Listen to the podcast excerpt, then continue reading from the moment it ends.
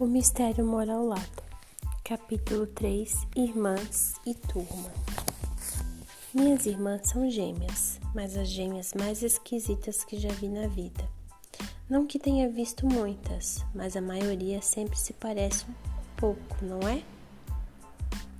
As minhas queridas irmãzinhas, que eu adoro do fundo do coração, pode até a laje cair em cima da minha cabeça, ainda bem que em casa tem telhado, são falsas gêmeas ou bivitelinas, que é um troço assim, nasceram no mesmo dia, na mesma hora, mas de óvulos diferentes, cada uma com a sua placenta. Dá para entender? Outro dia aconteceu um caso raro, lá nos States quando nasceu um menino e depois de 95 dias nasceu a irmã. Um bem pequeno, um ratinho, e a outra fortuna de dar gosto. O caso das minhas queridas irmãzinhas, o barulho não é da laje caindo. Não é. É de um trovão. Mas não se preocupem que o raio já caiu. O trovão vem depois. Não é exatamente assim, mas até que parece. A mais velha, quer dizer, a que nasceu primeiro, a Milady, é fininha de dadó e até recebeu um belo apelido na escola, corda de poço. A outra, Milena, a que nasceu depois, é gorducha e também recebeu um belíssimo apelido na escola, Jumbo. A turma é legal, né? A Milady come tudo o que encontra para ver se engorda um pouco a Milena faz o mesmo, só que escondido, porque se a mãe encontrar ela comendo fora de hora ou saindo do regime, danou-se. Então a mãe fica numa sinuca de bico. Uma tem de comer, a outra não deve comer, e o bebê, o Dani, come e berra sem parar. Não é à toa que a mãe às vezes parece que tem um parafuso a menos ou a mais, sei lá. As queridíssimas irmãs e eu estudamos na mesma escola, e como a diferença entre nós é pequena, estou apenas um ano na frente. Por isso que, é, que a mãe perdeu a prática, criou um filhão, duas sonsas, parou. Depois de 13 anos veio a raspa do tacho, como diz o vô, daí ferrou, acabou o sossego de todo mundo, apesar do Dani ser uma gracinha. Pelo menos é macho, né? Eu não sou machista de jeito nenhum, mas preciso defender o time. Tem uma turma legal no colégio, o marinheiro que quer entrar para a marinha porque adora o mar. Então me faz lembrar quando eu era pequeno e vivia dizendo que queria ser pirata para enterrar aqueles tesouros numa ilha deserta, fazer um mapa e depois de muito tempo voltar para desenterrá-lo. Outro que faz parte da turma é o alemão, loiraço, 3 por 2, que é o auê das gurias, inclusive a Milady, a magrela ou corda de poço, como vocês preferirem, é vidrada nele. Sabe como eu descobri isso? Porque li o seu amado diário, fechado com uma fechadurinha de meleca que foi só girar um grampo e abriu. Quando a mãe soube, porque fui pilhado em flagrante pela própria, peguei uma semana de castigo, sem patins, sem TV, sem nada. Meu, mas valeu.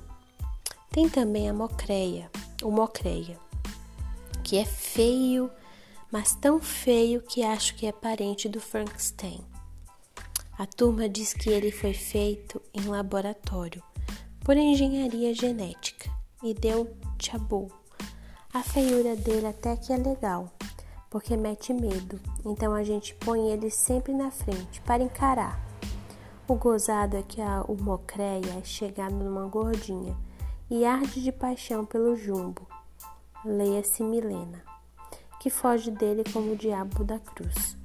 Ele suspira cada vez que ela passa. Ela nem aí, faz que não vê.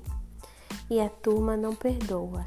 Ei, Jumbo, tem um piloto aqui, feito de encomenda. Que tal decolar? Cretinos, idiotas. Ela mastiga as palavras como se estivesse mastigando os chocolates proibidos. Depois, à noite, queixara-se para o pai. Você precisa ver, pai, o imbecil aí do Lucas, aqueles debilóides da turma dele me ofendendo e ele rindo junto. Você não vai tomar uma providência? O pai, coitado, que está com o salário atrasado numa sinfônica da prefeitura, se faz desentendido. Liga a TV para ver comédia, como se ele mesmo, como ele mesmo diz, para esquecer da vida. E a Milena, furiosa, bate a porta do quarto e vai ligar para as amigas. Para desespero do pai, que disse que toca violino, pensando nas contas de aluguel, água, luz, telefone, PVA, IPTU, mensalidade escolar, supermercado. Como é que pode ter inspiração para tocar? Ele mais transpira de ansiedade que outra coisa. Então a mãe fala: Quem mandou ser artista? Que artista é isso mesmo, morre de fome e mata a família junto. Daí o pai replica: se ela não, não ouviu o pai dela dizer que músico já nasce com um lado do cérebro maior que outro, portanto ele não tem culpa, é genético ou congênito, tanto faz. Então, a mãe replica que devia ter mandado fazer uma tomografia antes de se casar com ele. Olho a, a Milady, devora, olho a Milady, devorando uma caixa de chocolate enquanto provavelmente a Milena sonha com eles. Penso no velho dos gatos. Será que é apenas um velho solitário ou será um bruxo? Que seriam aqueles gemidos que ouvi quando invadi a sua casa? Já pensou se o velho voltasse e me pegasse lá dentro? O pai ia ter uma síncope, a mãe caía dura e já podia adivinhar os pensamentos das adoráveis maninhas é um marginal. Mas por que encasquetei, como diria a avó, no dialeto dela, com o bendito velho? Já não chegam os meus pesadelos com o vestibular? Ah, minha nossa! Estão falando de acabar com essa tortura. Será que me livro dela?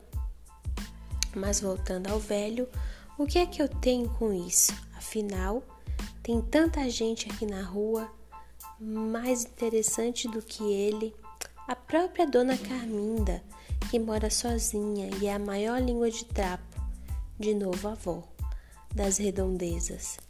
Nem precisa dar no jornal, ela já sabe.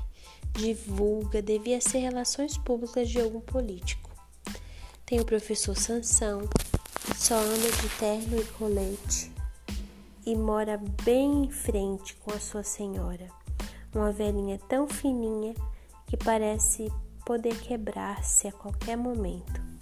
E se despede do marido por no portão, dizendo sempre: Cuidado para atravessar a rua.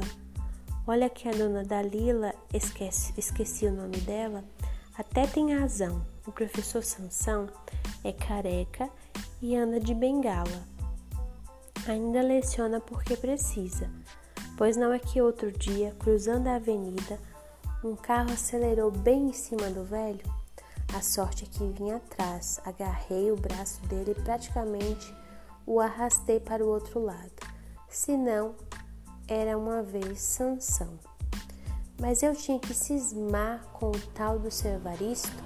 Detesto gatos, nunca me procurei muito, me preocupei muito com os vizinhos. Só bom dia, boa noite, coisa de educação, que afinal nasci e cresci nesta rua. Por que então? Ora, pode ser instinto, premonição, sei lá. Uma coisa lá no fundo me diz que o velho é diferente, que, como falou a dona Carminda, tem coisa grossa. E os gemidos que ouvi podiam ser os gatos, sei lá. Quando uma pessoa entra em pânico, perde a noção da realidade. Medo é como tortura consegue tudo o que quer. Mas tem outra coisa. Porque com vários telefones na rua, o seu Evaristo escolheria justamente a nossa casa para telefonar? Hum? E o tal vulto na janela? A mãe ainda teve o atrevimento de dizer que era trepadeira.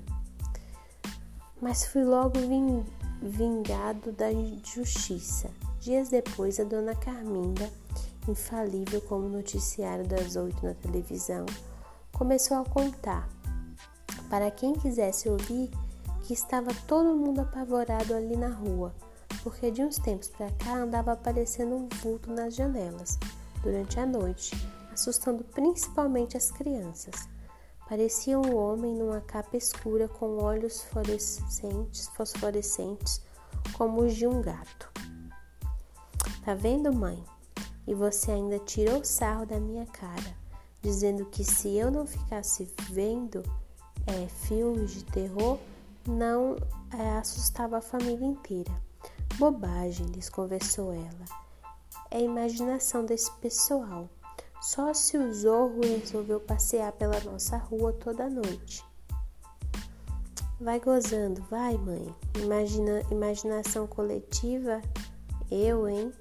Vai ver o velho é um bruxo mesmo e anda espiando pelas janelas das casas, com alguma finalidade oculta. Se ele fosse bruxo de verdade, não precisaria espiar. Ele já saberia de tudo, replicou a mãe numa lógica irrespondível. Mãe é fogo.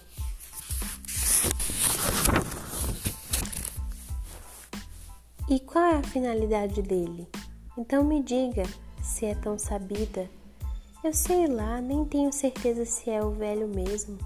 Veja se não repete é, essas coisas para não assustar as meninas, Lucas. Não é que, que ela me deu uma boa ideia? Hum.